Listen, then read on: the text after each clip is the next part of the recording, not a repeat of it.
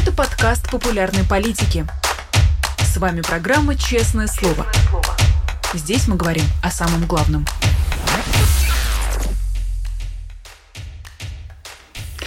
Привет, друзья! В Москве 10.30. Вы смотрите «Честное слово» в утреннем формате. Я призываю всех наших зрителей ставить лайки, писать комментарии в чате, поддерживать эту трансляцию всеми возможными и доступными способами.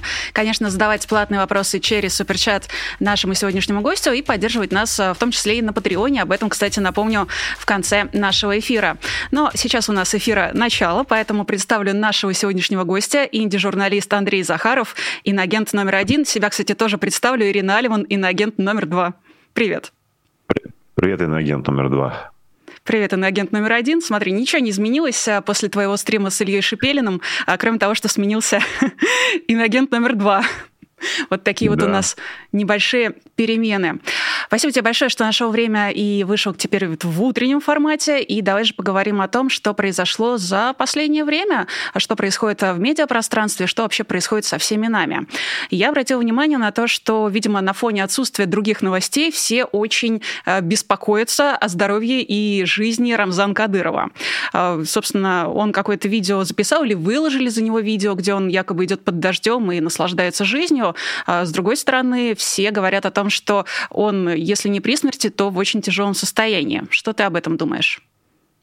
Ну, во-первых, скажу, что идея сделать честное слово с утра, она довольно, она соответствует стандартам психотерапии, потому что э, психотерапии считается, что э, чем раньше ты э, беседуешь э, с терапевтом по времени суток, то есть там, ты проснулся, попил кофе, сразу сел, ты максимально честный. Так что э, идея проводить честное слово э, с утра, она, в принципе, соответствует идеям психотерапии, поэтому я буду максимально откровенный сегодня. И вот как максимально откровенно я тебе сразу скажу, что история с Кадыровым э, заставила меня э, загрустить по двум причинам.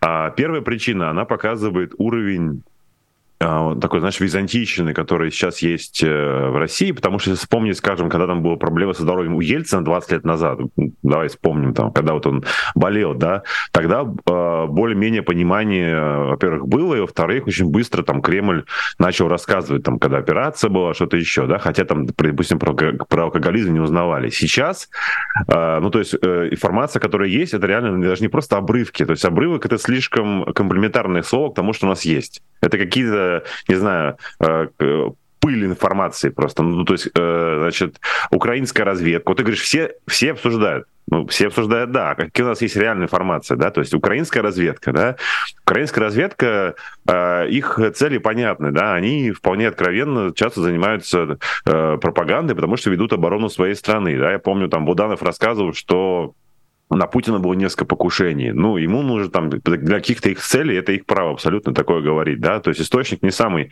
а, надежный, да, допустим, американская разведка, которой больше доверяем, пока ничего на тему не говорит. Дальше какие-то телеграм-каналы, а, там, допустим, чеченским телеграм-каналам оппозиционным, ну, тоже мы не понимаем, откуда они черпают информацию, да, и вот там какие-то машины стоят в ЦКБ. То есть вот реально это, это вот пыль, да, и из пыли мы пытаемся составить какую-то картину. Это довольно первое, за что меня заставило загрузить, потому что просто вот безантично, да, то есть ты совершенно не знаешь, что происходит там при дворе императора. А, а, и, возможно, не скоро узнаешь. И вторая вещь, которая заставила меня загрустить, это то, как э, то, что медиа ничего не могут узнать. Ну, то есть про того же Ельцина, если вспомнить про того же Ельцина, 20, 30, господи, я уже был со счета, 30, 30 лет назад, да, 30 лет назад, а, когда он там болел, то более-менее как-то были какие-то источники у журналистов. А сейчас, вот что могут сделать журналисты? Причем неважно, оставшиеся, уехавшие, то есть оставшиеся могут, может, могут узнать, не могут написать, да.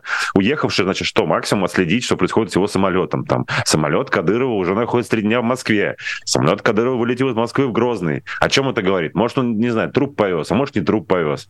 Поэтому Э, есть то, что вот, мне кажется более-менее достоверным, да, э, то есть, например, э, там эти фотографии, которые у ЧК ЛГПУ есть, там машин, значит, потом через Алексея Алексеевича Венедиктова стали сливать, а когда через него сливают, часто оказывается правда, да, что там у него острого почты недостаточно, если об этом часто говорили, ну, может, значит, пройдет курс очередное лечение, может, не пройдет. Поэтому совершенно раньше времени даже ничего не писал и даже ничего не лайкал сознательно, именно потому что ничего не понятно непонятно, потому что это реально пыль. И больше всего рефлексировал именно на, на тему того, что медиа ничего не могут узнать совершенно. А, и, и мало того, что медиа, так медиа не могут узнать, потому что и люди при дворе не знают. Да? То есть, и, условно говоря, когда широкий круг э, что-то узнает, там, не знаю, там в Думе, в правительстве, так или иначе, до, до журналистов, у которых остались источники, э, они остались у кого-то, и оставшихся, уехавших, что-то дошло бы, да, не доходит, потому что никто ничего не знает, потому что такой закрытый, закрытый совершенно, э, э, то есть мало что вакуум, так он еще вакуум там в трех кубах. Вот это довольно, вот эта византийщина меня больше всего в этом смысле как раз в этой истории и впечатлило. А что касается там, если говорить о том, умер, не умер, и что будет, если умрет, это уже отдельная история. Здесь скорее больше спекуляции, вот прям честное слово. Ну, можно поспекулировать. Слушай, я хочу сначала разобраться в другой нашей классификации. Если с очередностью иноагентов мы уже разобрались, то кто здесь психотерапевт? Ну, вообще-то, конечно, это ты, потому что больше я говорю. Тут э, нет иного варианта. Поэтому я, получается, пациент, а ты терапевт. Ну, я же вышел к тебе в эфир. Так что ты, не знаю, какого ты придерживаешься направления, там, гештальт, э, психоанализ, транзактный анализ, это тоже сказкотерапия, возможно. Кстати, кстати сказкотерапия — это, возможно, то, что э, нужно вести на популярной политике. Я больше, если честно, за ДПТГ.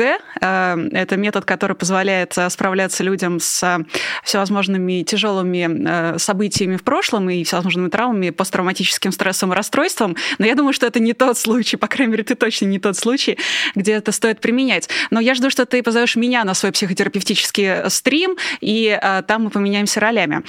Но пока, раз уж ты вспомнил про Ельцина, то все-таки там 25-27 лет назад, когда он в очередной раз попадал в клинику с сердечным приступом, дом, и все, что знали мы, это то, что там рукопожатие крепкое, да, с документами работает, тогда и ситуация была совершенно другая. Ну и в конце концов Ельцин президент, а ну, э, Кадыров — это голова, правитель, монарх, может быть, в отдельно взятой такой э, единице, как Чечня. То есть вообще разные э, фигуры по весу своему и по значимости. Поэтому, кажется, я понимаю, почему ты грустишь, но как будто бы это совершенно разные и несравнимые фигуры. А если говорить вообще про связь его предыдущую с Пригожиным, тебя не единожды называли Пригожиноведом. А, я, конечно, очень хочу поспекулировать больше в эту тему. А, выгодно ли, там, например, Путину а, избавление от Рамзана Кадырова? Все-таки в прошлом он действительно дружил с Пригожиным, вместе они там дружили против Лапина. Тем более я вчера увидела у издания «Полигон Медиа» материал под названием «Военно-полевой броманс» или «Путеводитель по созависимым отношениям Пригожина и Кадырова». Э, согласен ли ты с такой формулировкой? И как ты думаешь, есть ли какие-то мотивы у Путина избавляться от Кадырова? Да, это часто такая тема для спекуляций. Но, кстати, э, опять же, напомню, что не первый раз возникают слухи э, о том, что у него проблемы со здоровьем, э, как раз, видимо, вызваны тем самым диагнозом острой почечной недостаточности. А, понимаешь, у Пригожина много с кем был тактический союз, э, если так вспомнить. Просто вот, условно, там у Кадырова проблемы, значит, соответственно, все начинают вспоминать. У него был э, долгое время тактический союз с Дюминым, да, губернатором Тульской области, человеком, который давно претендует на должность министра обороны, ну, собственно, был в структурах Минобороны, пока его не перебросили, да, на на, Тульскую область, а, то есть он был охранником Путина, потом он возглавлял силы специальных операций, был одним из главных акторов э, в аннексии Крыма, эти силы специальных операций в составе Минобороны, и потом его перебросили, да, то есть э, считается, что, и мне даже говорили люди вокруг Пригожина, что, ну, действительно, там, в какой-то момент Дюмину была выгодна вся эта критика, там, шагу, где боеприпасы, э, и, собственно, поэтому, кстати, да, были слухи о том, что там Дюмин был посредником, как минимум, в переговорах между э, Пригожиным и Кремлем в день мятежа. Ну, то есть вот э, тогда нужно за, за здоровьем Дюмина следить также, да. Потом там у него тактические союзы, ну, не знаю, с Песковым, например, да, ну, как тактически. Он сына Пескова официально отмазал от армии, так и говорит, если говорить вот, э, там, отмазал от армии, да. Кто-то военник покупает, кто-то там справку покупает, кто-то косит, а вот, значит, э, у Песков, у него там Коля якобы служил в ЧВК, да, то есть у него много с кем были тактические союзы. А, поэтому да, с Кадыровым но что у них было? Значит, с Кадыровым они просто да, слились в этой самой критике, но там, допустим, никогда не было там, какого-то слияния силовых структур и прочего. Поэтому, э, если так, э, плюс второе, да, важно понимать, что пока есть так, такая тенденция, что вот э, Пригожин служил верой и правдой, ну, в глазах Путина, потом, значит, изменил, э, его, соответственно, убили, э, но вы все остальные продолжаете работать, вы большие патриоты России, да, то есть так или иначе, э, ну, Уткин, Уткин, соответственно, погиб, но похоронили его с почестями, да, а дальше сейчас вот идет попытка встраивания всех этих пригожинских систем в какую-то путинскую, там, Вагнер и прочее. То есть не то, что, знаешь, там потом как э, солью все посыпают. Соответственно, тот факт, что у Кадырова был союз с Пригожиным, ну, был, да. То есть здесь скорее, если спекулировать на эту тему, да, а что еще делать с утра? Конечно, спекулировать. Вот, то, конечно, я бы здесь скорее смотрел на то, что в преддвериях выборов для Кремля опасней а, все, что а, правее правого, да, то есть э, увидев там, не зря Стрелков там, его Стрелкова посадили за две недели до убийства Пригожина, да, ну, так и будем называть Пригожин, да, то есть эти все люди, которые сторонники еще более жесткого ведения войны, чем, там, например, чем сам Путин, да, то есть всеобщая мобилизация, военное положение и прочее, прочее, прочее. И э, э, Кадыров как бы, да, выглядит тоже из этого, из этого лагеря, на самом деле, он верный-верный подаван а, Путина, и как раз почему для меня важно было сравнение с Ельцином, потому что все-таки это не просто там какой-то глава региона, это человек, который там, ну, условно, вот э, один из таких аватаров э, Путина самого, там, Пригожин, Кадыров, это его аватары, его э, какие-то зеркала его личности, темных сторон его личности. Поэтому, резюмируя, да, здесь можно думать, что вот, значит, след за Пригожиным Кадыров, потому что, не знаю, там, боятся мятежа Кадырова, допустим, ФСБшники. Ну, такое можно предположить, тем более в ФСБ его не любят. Но с, вот, с, объединяя все, что я до этого сказал, плюс то, что он уже с, с таким диагнозом находился вроде как в больнице, по крайней мере, его уже хоронили с этим диагнозом, да, на, на какое-то время назад. А, я пока бы говорил осторожно об этом, а, хотя, конечно, рисуется все красиво. Стрелков, Пригожин, Кадыров. Кто там следующий у нас еще должен быть? Кто у нас? А, Сергей Миронов с, с, с Кувалдой. Не, не, Кстати, это, это да. вряд ли. Да. Нет, какой-нибудь генерал должен быть, знаешь, такой. А, Суровик, генерал Суровикин, кстати. Ну, не знаю, да, очень красиво все вырисовывается, прям, знаешь, в стиле какой-то именно вот эти Византии вполне себе. Но я пока бы вот э, остался на, на, на своей грусти по поводу медиа и того, что ничего нет, а все остальные спекуляции делал бы крайне-крайне осторожно. Потому что вот через несколько дней Кадыров возникнет, и уже в настоящем видео, да, как Демиханов возник, его тоже хоронили уже, казалось бы, прям убили, убили Демиханова в Запорожской области, да. А, а, так что красивые спекуляции надо подождать. Ну, давай тогда пока поговорим про медиа. Я вот помню, что в бытность твою журналистом BBC ты делал расследование про Пригожинскую фабрику троллей и даже проникал туда, и даже показывал, как выглядит этот ньюсрум, дал нам возможность посмотреть в глаза этим людям и вообще убедиться, что они живые, реальные существуют и делают свое грязное дело. А что сейчас стало с этой фабрикой троллей? Куда пошли все эти люди? Они же наверняка не растворились, и наверняка они не начали заниматься каким-нибудь общественно полезным делом. Там вряд ли они э, перекапывают какие-нибудь грядки, и вряд ли они приводят бабушек через дороги. Нет, до грядок поздно уже. В Питере, они же все из Питера, там обычно в августе картошку выкапывают. Так что уже даже если бы хотели, не удалось бы. Да и капусту тоже выкопали уже. А на самом деле там интересный происходит процесс насколько я понимаю, дело в том, что это же не то, что, знаешь, э, как в нормальном медиахолдинге, вот э, записаны э, все медиа в список, записаны все паблики, то есть это было довольно неформально, и насколько я понимаю, там не, не, не до конца понимают условно наследники Пригожина, да, назовем так, это какую-то группу, то есть наследники Пригожина, это может быть и, собственно, там Паша Пригожин, да, его сын, его семья, это может быть наследники Пригожина в виде каких-то кремлевских структур, которые это дело курировали, теперь условно может достаться, типа там администрации президента, у которой был там долгосрочный контракт, э, как писал Ира Панкратова Белл, до конца года с фабрикой. Но Списка такого не было. А, значит, то есть, ну, он был, конечно, у людей, которые работали. Вот сейчас, насколько я понимаю, там происходит э, дележ, потому что, условно, а, эти паблики очень легко увести на сторону, скажем так, пока так обтекаемо скажу, потому что, опять же, какого-то единого реестра их нету, а пабликов много, и мы не про все знаем, то есть про те, мы знаем какие-то медиа, да, а они же вели паблики в, по всей России, в регионах страны, там, где, в Новосибирске, в Омске, где угодно, э, где там у тебя, знаешь, допустим, э, две новости про как раз э, картошечку, одна новость про дождичек и одна новость про великого Путина. И количество таких пабликов по стране, ну вот знают только руководство фабрики. И, насколько я понимаю, условно, опять же, наследники Пригожина, кто бы то ни был, там, люди из администрации президента, там, Паши Пригожин, они задают вопросы вообще, что там есть, и э, вполне вероятно, что список, который будет представлен, он не соответствует тому списку, который есть в реальности, насколько я понимаю. То есть там вот такого рода, знаешь, э, условно, там, Пригожин выглядит в этом смысле как э, такой скупой рыцарь, который все свое, э, значит, все свои монеты хранил в подвале, потом скупой рыцарь умер, никто не знает, сколько там монет, и пока, значит, э, скупого рыцаря хоронили, кто-то там вынес сколько-то монет. Он мог вынести две монеты, а может вынести, внести пол этого самого а, подвала, как вспоминается Пушкин, да. А, примерно такой там процесс происходит а, но при этом они работают. То есть э, и те аналитики, которые вот следят за э, аккаунтами, которые, скорее всего, связаны с фабрикой тролли, да, они работают. Там есть вот у них контракт, то есть, э, ну, вопрос, что какая часть, э, возможно, будет отваливаться, но, опять же, да, то есть это, правда, абсолютно такая резома, непонятное пространство, э, э, где которые будут, будут делить. Потому что, конечно, там, условно, администрация президента тоже это все э, отчасти нужно. Э, то есть такая ситуация. С одной стороны, делят, с другой стороны, они, конечно, работают, есть контракт с АП, надо его исполнять, хвалить Путина, там, не знаю, ругать англосаксов и, естественно, ругать Зеленского.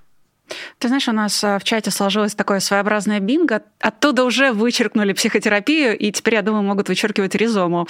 Э, я его, честно говоря, не видела, но я бы хотела увидеть, что там дальше. Я очень прошу наших зрителей, когда. Андрей упомянет все, что есть в вашем бинго, пожалуйста, сообщите, я тоже буду за этим следить.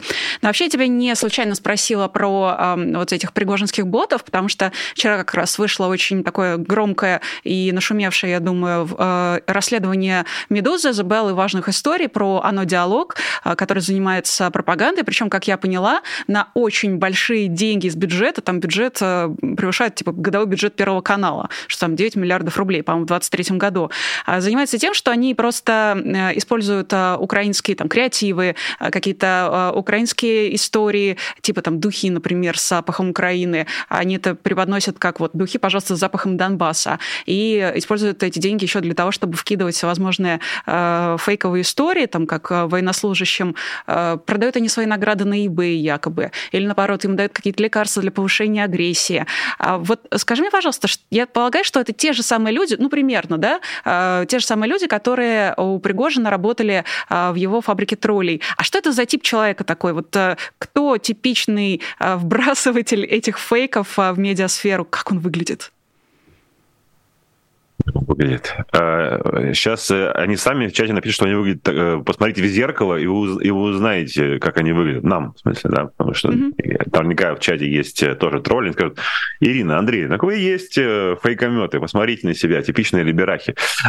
На самом деле, когда всегда там меня спрашивали, скажем, западные журналисты про фабрику троллей, я всегда как раз говорю, что надо помнить, что в России не одна фабрика троллей. То есть есть, собственно, вот Пригожинская фабрика троллей, да, есть оно диалог, а, есть еще, кстати, во время диалог огромная Собянинская фабрика Московской информационной технологии, МИД, которая управляет всеми этими многочисленными пабликами, там, Тропарева и все прочее, а, и, значит, контролирует всю эту поляну.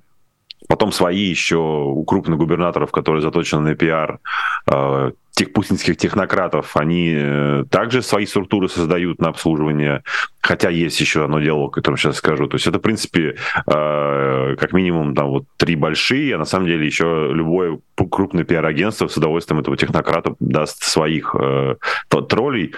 И оно диалог в этом смысле, э, вот ты сказал как раз про фейки украинские, на самом деле главный смысл оно диалог уже вот, там, минимум года два, если не больше, э, они на них переключили работу с регионами, то есть они как раз на, настраивают э, властные паблики в регионах, то есть они указывают э, и учат местных пиарщиков, как вести там паблики глав там, губернаторов, значит, как вести паблики, а, официальные паблики органов власти, но а, мне все время как раз было интересно, но не смог посчитать, потому что, как мне рассказывали, у них есть в регионах помимо пабликов официальных, там, не знаю, администрация там, Курганской области, вот, там, не знаю, администрация Омской области, вот там идет работа, там люди жалуются на что-то, да, они должны ответить, и, в общем, это, это этот паблик, на самом деле, как большое такое пропагандистское медиа, где-нибудь ВКонтакте, допустим, ну или в Телеграме.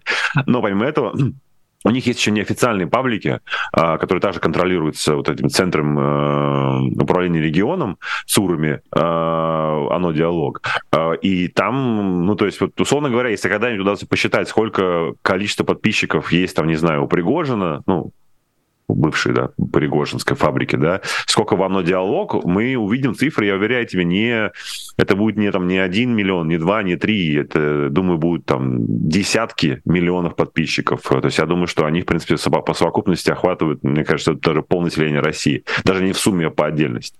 А, то есть какой-нибудь человек может быть подписан на разные паблики себя в Омской области, а это, самом деле, паблик там один фабрики, другой, значит, э, оно диалог.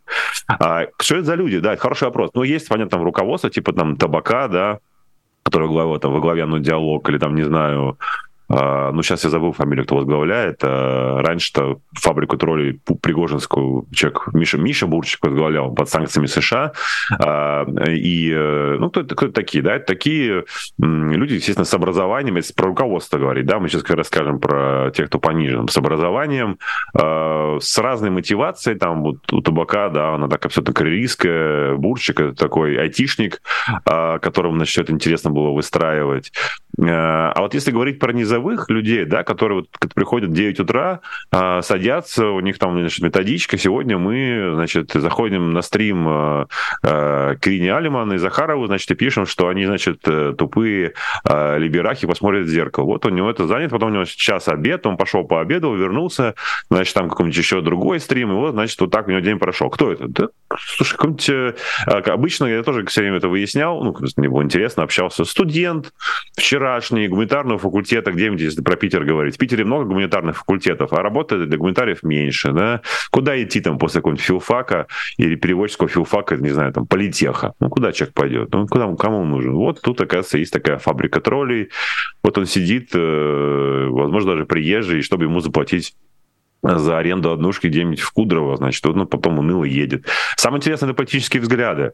А, то есть э, очень часто, ну, процентов, э, по крайней мере, когда я проводю такое, не претендую на социологические исследования, скорее путем опроса и разговоров с людьми, но мне говорили, что процентов 60 людей — это люди абсолютно политичные. Да? Ну, то есть люди, э, им плевать ну, плевать, что писать, это вот просто за еду работают, что потом, не знаю, вечером пойти там потусить, не знаю, на, на кружок какой-нибудь, который на, там, танцевать, танец какой-нибудь, сальсу или что-нибудь еще, это их интересует. А это просто работа, да, то есть можно сидеть бумажки прикладывать в офисе, а можно писать, какой Путин великий процентов 20, э, э, ну, это реально такие вот э, запутинцы, э, не хочу слово патриоты употреблять, потому что я тоже патриот, э, э, такие запутинцы, государственники, охранители, да, значит, соответственно, вот им нравится даже. Они такие очень быстро там растут по карьерной лестнице, а, потому что у них есть сочетание э, там, желания работать и одновременно идеологическое. И 20 это, особенно так было связано, э, это среди журналистов, кто работал на Пригожином было, 20 это примерно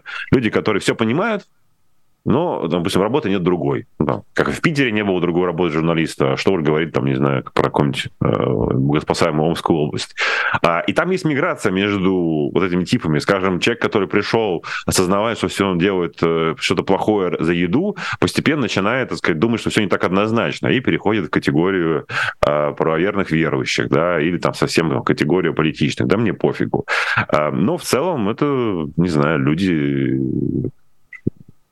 негде работать, вот они идут работать.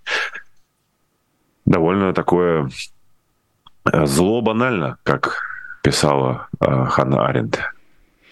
Ну, как э, приезжий, приезжая с филфака, могу сказать, что варианты есть. А, мне кажется, что в контексте вот этого У всех обсуждения... есть способности. Извините, а, перебил. Ну, способности могут быть к разным вещам. Далеко не всегда стоит идти работать по специальности э, в крайнем-то случае. Можно открыть себе способность э, к, не знаю, выпечке, например. Очень хорошее и душеспасительное дело. Но в контексте обсуждения работы э, фабрики троллей хочется перейти к конвенциональным СМИ, но пропагандистским, российским, официальным. А тут ведь какое дело? Администрация президента, говорят, разослала требование, просьбу, не знаю, методичку не называть Зеленского президентом, а причем еще в прошлую пятницу, и пытается внедрить этот стандарт вот от ТАССа до Ридовки. А, причем требует употреблять словосочетание «режим Зеленского» в заголовках, там, в тексте, в бэках. И судя по тому, что пишет Холод об этом, некоторые сотрудники, а, которые продолжают работать в этих официальных СМИ, а, возмущены и теперь готовы даже уволиться. Скажи, пожалуйста, а почему именно требование требование не называть Зеленского президентом становится последней каплей, если это правда, конечно. Да, вот, ну нет, я думаю, что требование вполне может быть, сейчас я могу об этом отдельно сказать. А насколько это становится э, последней каплей, потому что так или иначе там... Э, то есть новояз есть э, с обеих или обоих сторон? Подожди, сторона обоих, да? С обеих. А, на вас е... на... С обеих, спасибо большое. Вот видишь, ты приезжий с филфака. Пригодился. Да, я-то с ИСФАКа, да, с обеих сторон, да. Новояз На ИСФАКе я тоже сторон. училась. А, окей, хорошо, вот.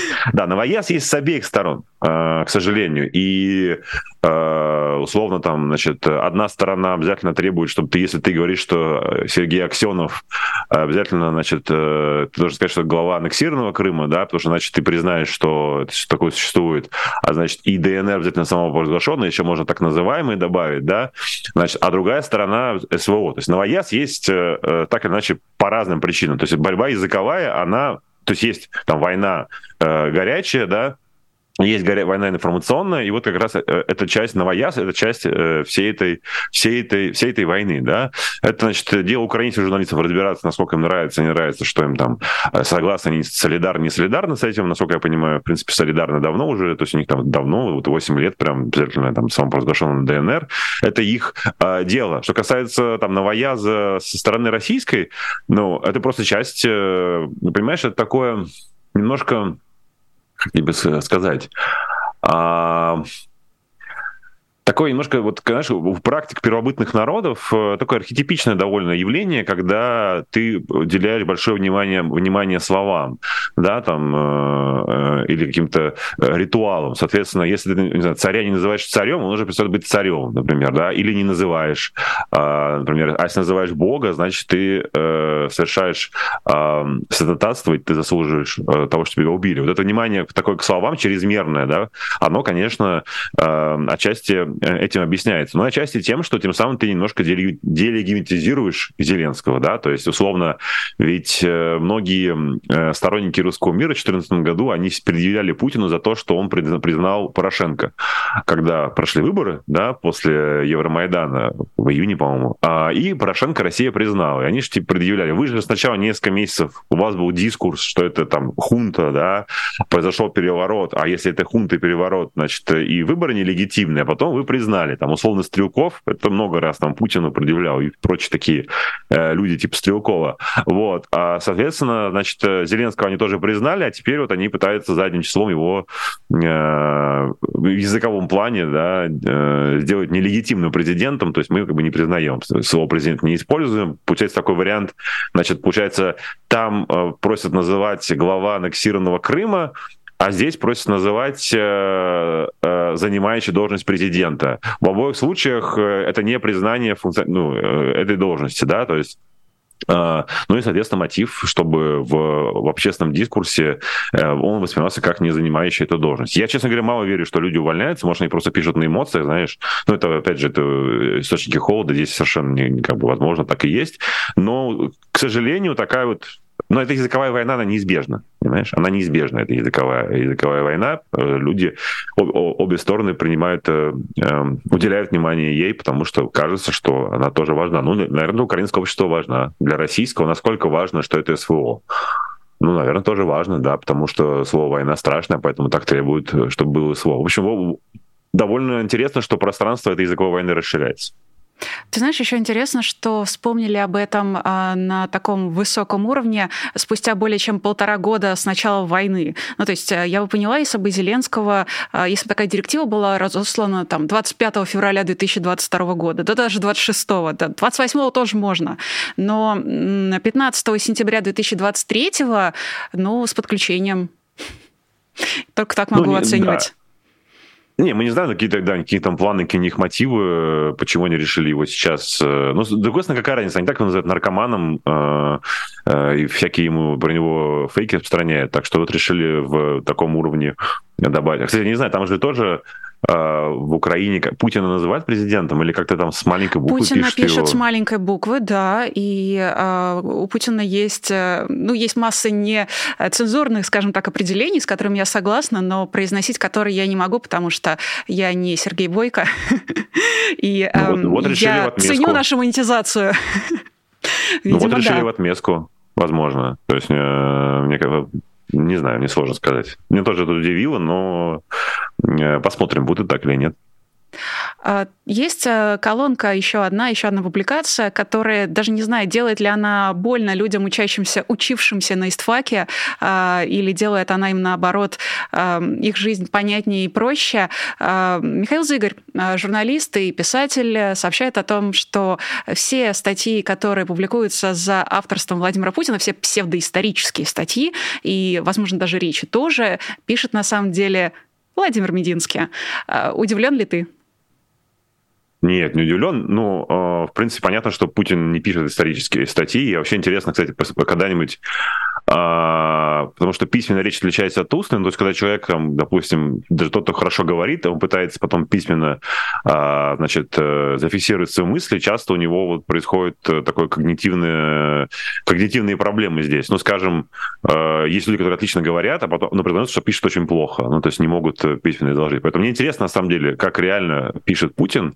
Я думаю, то, что это очень крайне банальное, то есть он вот эти свои шуточки все, я думаю, на письме, ну, максимально максимально, максимально напрягается, и получается максимально это все очень а, полно разных трюизмов.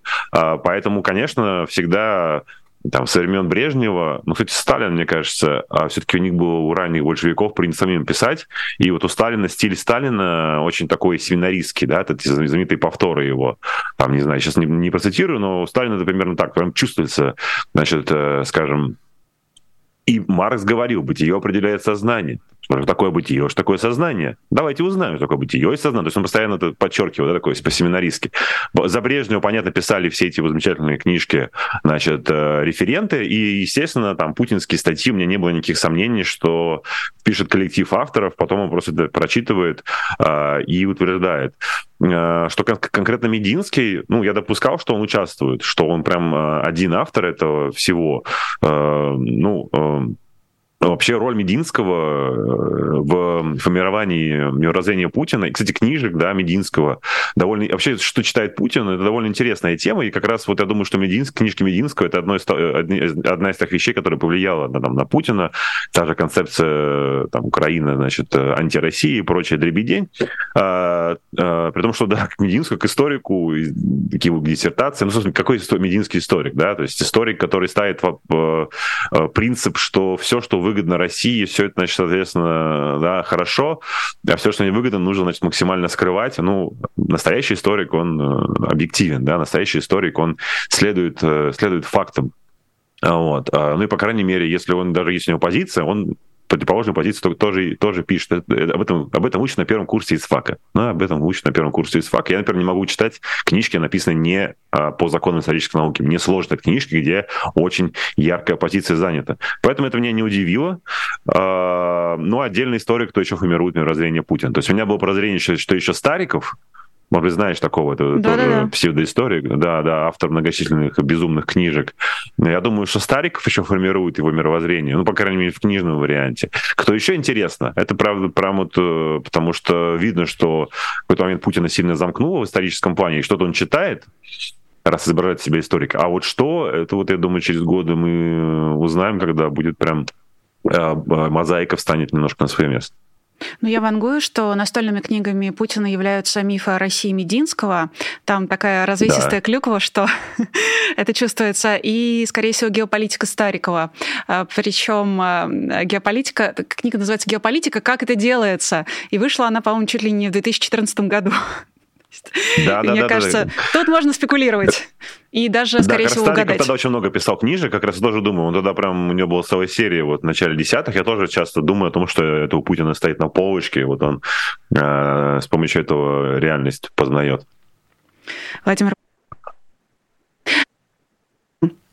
Владимир Путин же тут э, буквально вчера открыл, и впервые, кстати, видимо, в таком качестве поздравил, открыл церемонию инаугурации а, мэра Москвы Сергея Семеновича Собянина, который э, на прошлой неделе одержал э, беспрецедентную громогласную победу на выборах Сергея Семеновича Собянина. И это довольно интересная штука, потому что Путин ранее не открывал церемонию его инаугурации, ну, то есть как бы тут, тут пришел впервые, поздравил. А еще на этой церемонии присутствовал патриарх Кирилл, который сказал, очень приятную а, вещь для людей, которые опасаются восстания машин, что а, роботы все-таки не смогут управлять миром. А, сказал он это Сергей Семенович Собянину, который победил благодаря в том числе электронному голосованию. Стоит ли обращать на это внимание и смотреть на Сергея Семеновича как на потенциального преемника, например? Или просто у Путина и патриарха в этот день в календаре были свободные слоты, и они решили, а что бы не заехать поздравить? Ну, здесь насчет слотов э, хороший вопрос. Э, ну да, видишь, кстати, вот я сейчас я отвечу на два вопроса. Сначала перейду к самому первому. Да, то есть мы уже, правда, находимся на уровне советологии 78 года. Знаешь, э, вот чем занимались советологи, условно, там в мае 1 мая, вот чем занимался советолог, открывая газету «Правда» э, вечером, ну, скорее всего, выходил вечером 1 мая, ну, допустим, втор, утром 2 мая 78 года. Вот чем занимался западный светолог, где-нибудь там в Принстоне. Вот он, у него начинается утро, ему пришла свежая правда, он открывает правду. Что он делает? Э, даже не знаю, если бы он был в на территории Советского Союза, то, скорее всего, он бы сначала сходил на Первомай, э, на демонстрацию, но э, раз он не в пределах Советского Союза, то он утоляет свои фантомные боли гаданием по газете «Правда». Да, правильно, почти, на самом деле почти так и есть. Он открывает правду и смотрит, как стоят люди на трибуне Мавзолея. Значит, вот стоит Брежнев, значит, и дальше кто справа, кто слева от него, понимаешь? И дальше сравнивает. Так, смотри-ка, Суслов год назад стоял справа, да? а сейчас между Брежневым и Сусловым стоит уже, условно, там, не знаю, Громыко. Угу. Это о чем говорит? И у Устинов, да? Так, значит, ста, значит, сусловские позиции немножко пошли вниз. Ага, почему они могли пойти вниз? Возможно, там, значит, 10... и, и пошло уже аналитика. Вот это прям был источник информации для западных советологов, да, как стоят на трибуне Мавзолея, как их объявляют, да, когда они туда заходят, и, значит, э, диктор объявляет 20 фамилий, товарищи там, значит, Сусов, Подгорный и прочее, прочее. Вот примерно этим и мы сейчас занимаемся, да, вот Путин, значит, э, там, приехал к, э, к Собянину поздравить. Это о чем говорит? Это, значит, ставки вверх или ставки вниз? И дальше сами допускаем, что, ну, возможно, ни о чем, да, э, поэтому самое базовое, что нужно понимать, на мой взгляд, да, что э, Путин, который ассоциирует себя с Россией, свою жизнь, жизнью России, будет править сколько, вот, до конца жизни, он хочет править, да, то есть у него там еще есть 12 лет, он будет избираться, да. Все остальное, какие-то там игры дворцовые или отсутствие этих игр, это уже детали, да, то есть, на мой взгляд, да, так как он человек, который боится потерять власть, и потеря власти для него является как лишение жизни сейчас, да, то есть э, э, на мой взгляд, и это как раз показало вот мятеж Пригожина, то все остальное, ну и Вьюса может поменять Собянина, Мишустина, может просто там э, в преддверии выборов, э, которые будут э, через год, ну, через полгода, да, президентских, вот, значит, за Собянин много проголосовали, проголосовал, и можно, значит, тоже постоять рядом, и, соответственно, москвичи там увидят, да, единая команда туда-сюда, и те, кто голосовали, проголосуют и за Путина тоже в Москве, потому что Москва всегда там сильна была каким-то оппозиционным настроением. Можно долго об этом говорить, но самое базовое, да, что первое, мы просто будем как светологом 2 мая 1978 года, хотел сидеть в Принстоне, довольно неплохо, да.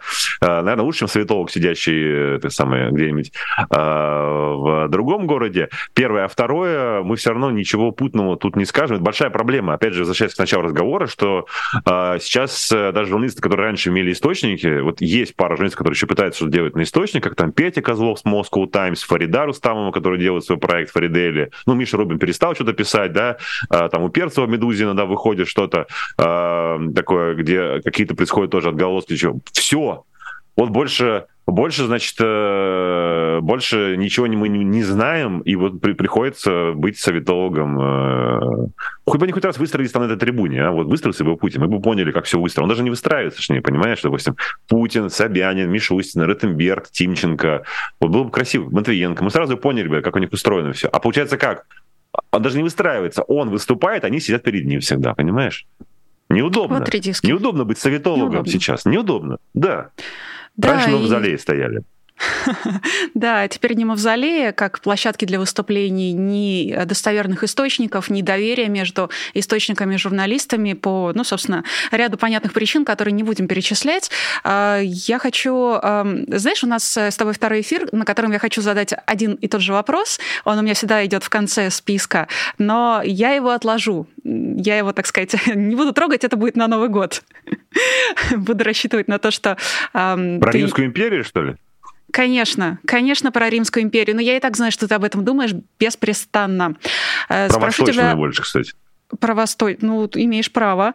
А, я тебя спрошу э, лучше о другом, о теме, которая, скорее всего, еще очень долго не уйдет из нашего поля зрения. Касается она а, запретов а, на въезд россиянам на личных автомобилях с личными вещами на территорию ЕС.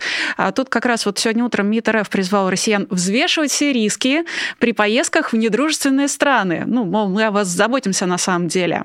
С другой стороны, страны Балтии, в первую очередь, Литва, Латвия, Эстония, а, Финляндия в том числе, она подтянулась.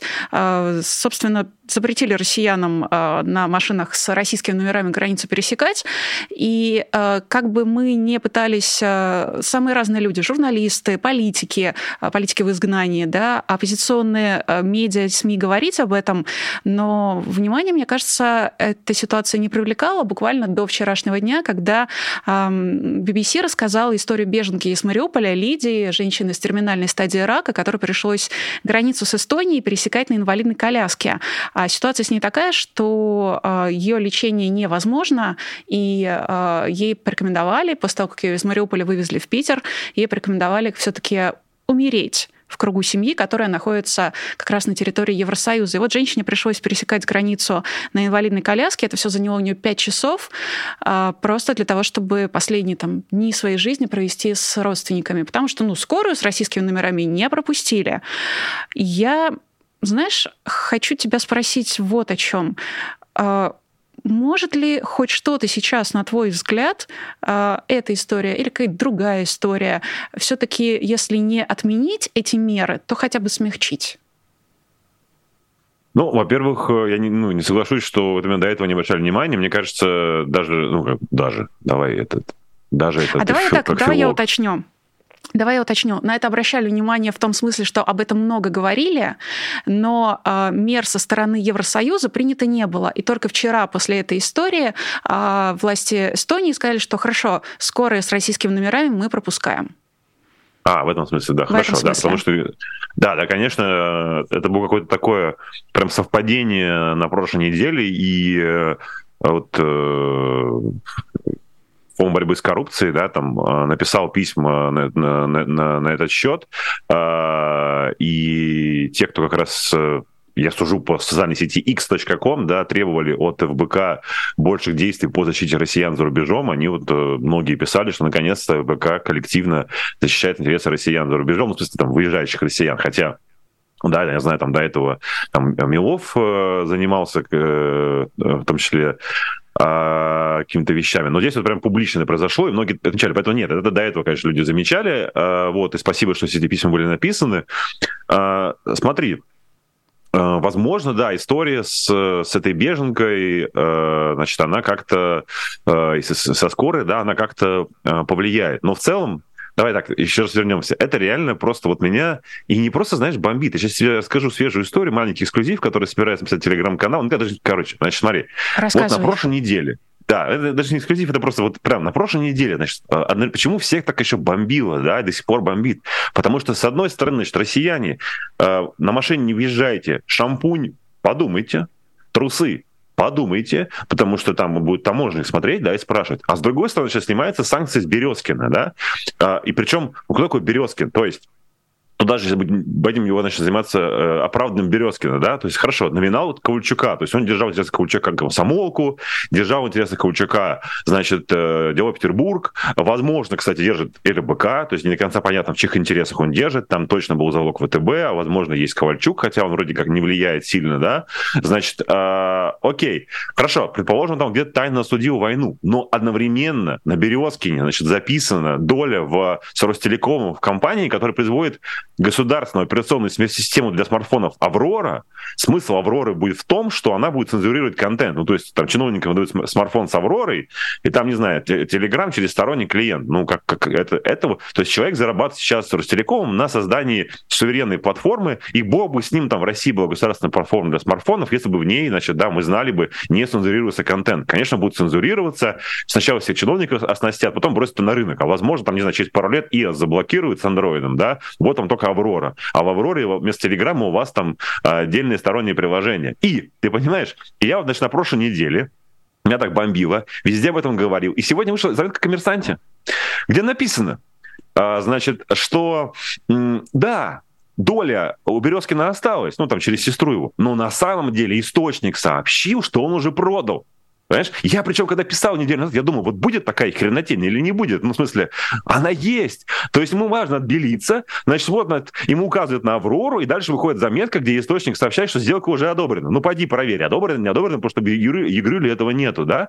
И почему Бамбалеева, да, такой? Потому что Березкин, имеющий хорватское гражданство, на самом деле, да, и если он паспорт обновил, сидя в Москве, потому что у него истек, он уже в тот же день мог улететь э, с этим паспортом, да, э, значит, одновременно зарабатывая с Ростелекомом на, на, на, на платформе, которая будет цензурировать контент. Если он там, не знаю, зарабатывал с Ростелекомом, я не знаю, там, интернет людям проводил, да бог бы с ним, но он зарабатывает на том, что вот нас бы с тобой не смотрели, понимаешь?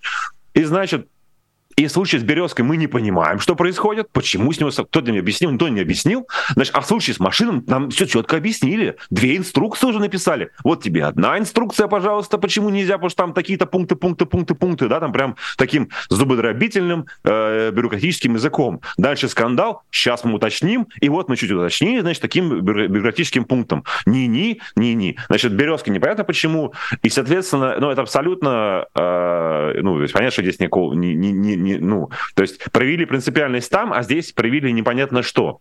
Соответственно, я, честно говоря, мало верю, что э, как-то э, это дело будет смягчено. Ну, то есть, возможно, там, не знаю, напишет, что если на этой машине там едет э, э, украинский беженец. Э, в общем, сейчас что-нибудь добавят в, это, в эти поправочки. Но в целом э, э, вот так и получается, да, в условиях, когда санкции не работают, максимально принципиально эти санкции оказываются в отношении к россиянам, да, которые едут в Европу. А кто такие россияне, которые едут в Европу, да?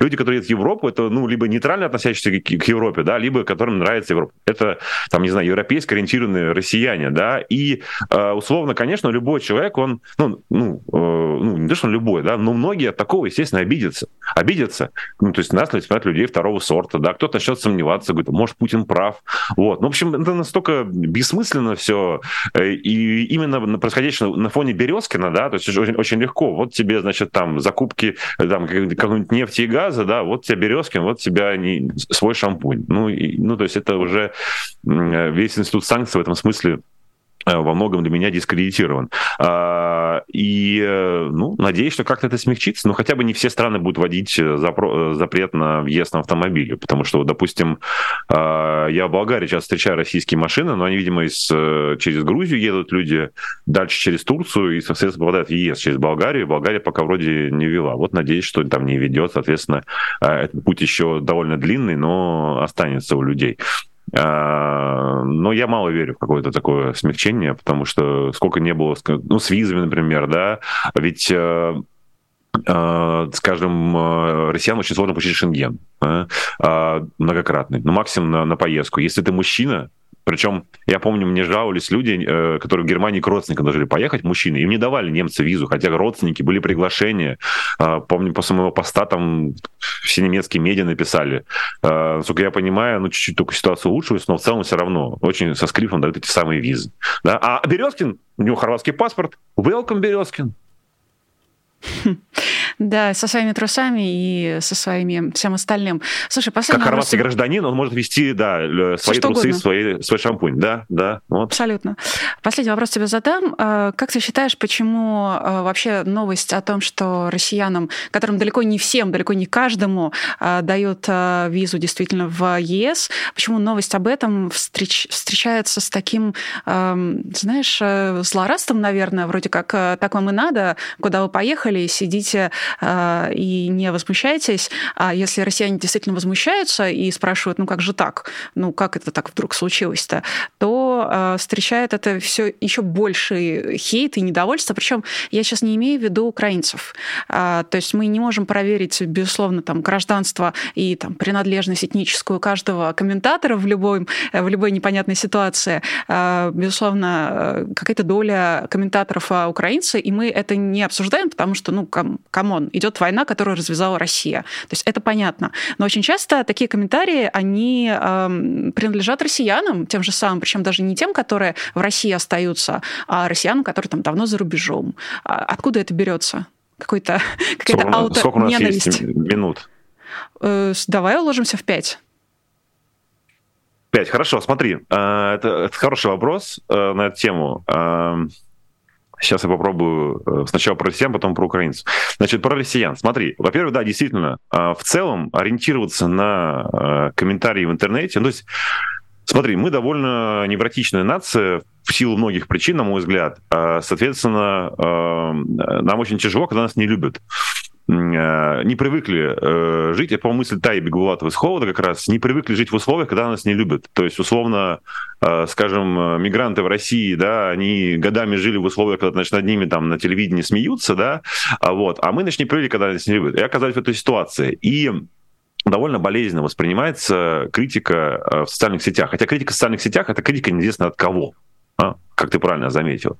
Э, поэтому э, очень часто барометр сбивается из-за этого. Э, то есть ты воспринимаешь критику в социальных сетях как, не знаю, критику там, условно, от всех украинцев или там критику от всех уехавших, да, то есть, хотя, условно говоря, всегда для, условно, ну, скажем так, нельзя сказать нормально, нормальных людей не бывает, но в целом должна в жизни называть критика от значимых других, да? там, от родственников, от близких друзей. Все, мнение остальных людей, оно важно, да, но в меньшей степени. Хотя, конечно, это, конечно, задевает. То есть, если значимые другие тебе говорят, куда ж ты едешь, Ирина?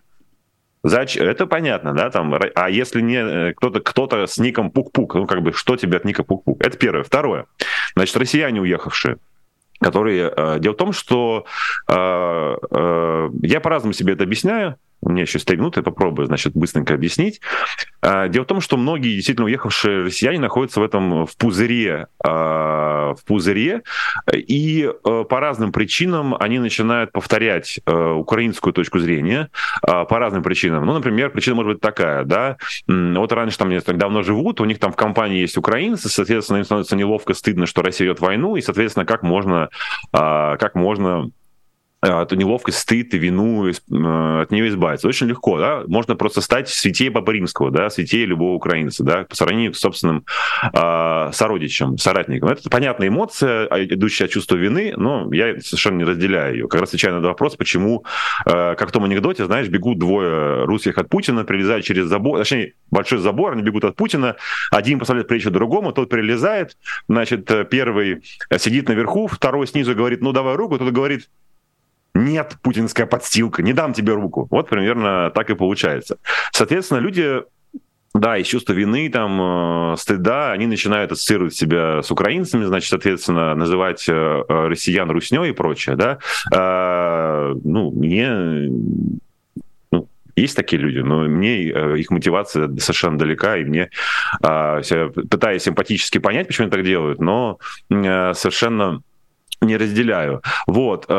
При этом важный момент, как раз ты сказала, да, всегда важно помнить, да, что украинцы, если у него погиб, там, не знаю, родственники и прочее, да, они имеют право на гнев, и когда человек в гневе, ему э, что-то говорить сложно, но это не означает, что россияне имеют право на свои эмоции, да, то есть э, э, эмпатия, понимание эмоций другого не означает, что ты затыкаешь свои эмоции. Поэтому если россиянину неприятно, что с ним такой относится к человеку второго сорта, да, э, на мой взгляд, э, говорить при этом, что, ну, ладно, мне надо вот свои это возмущение убрать, потому что, там, не знаю, кому-то тяжелее.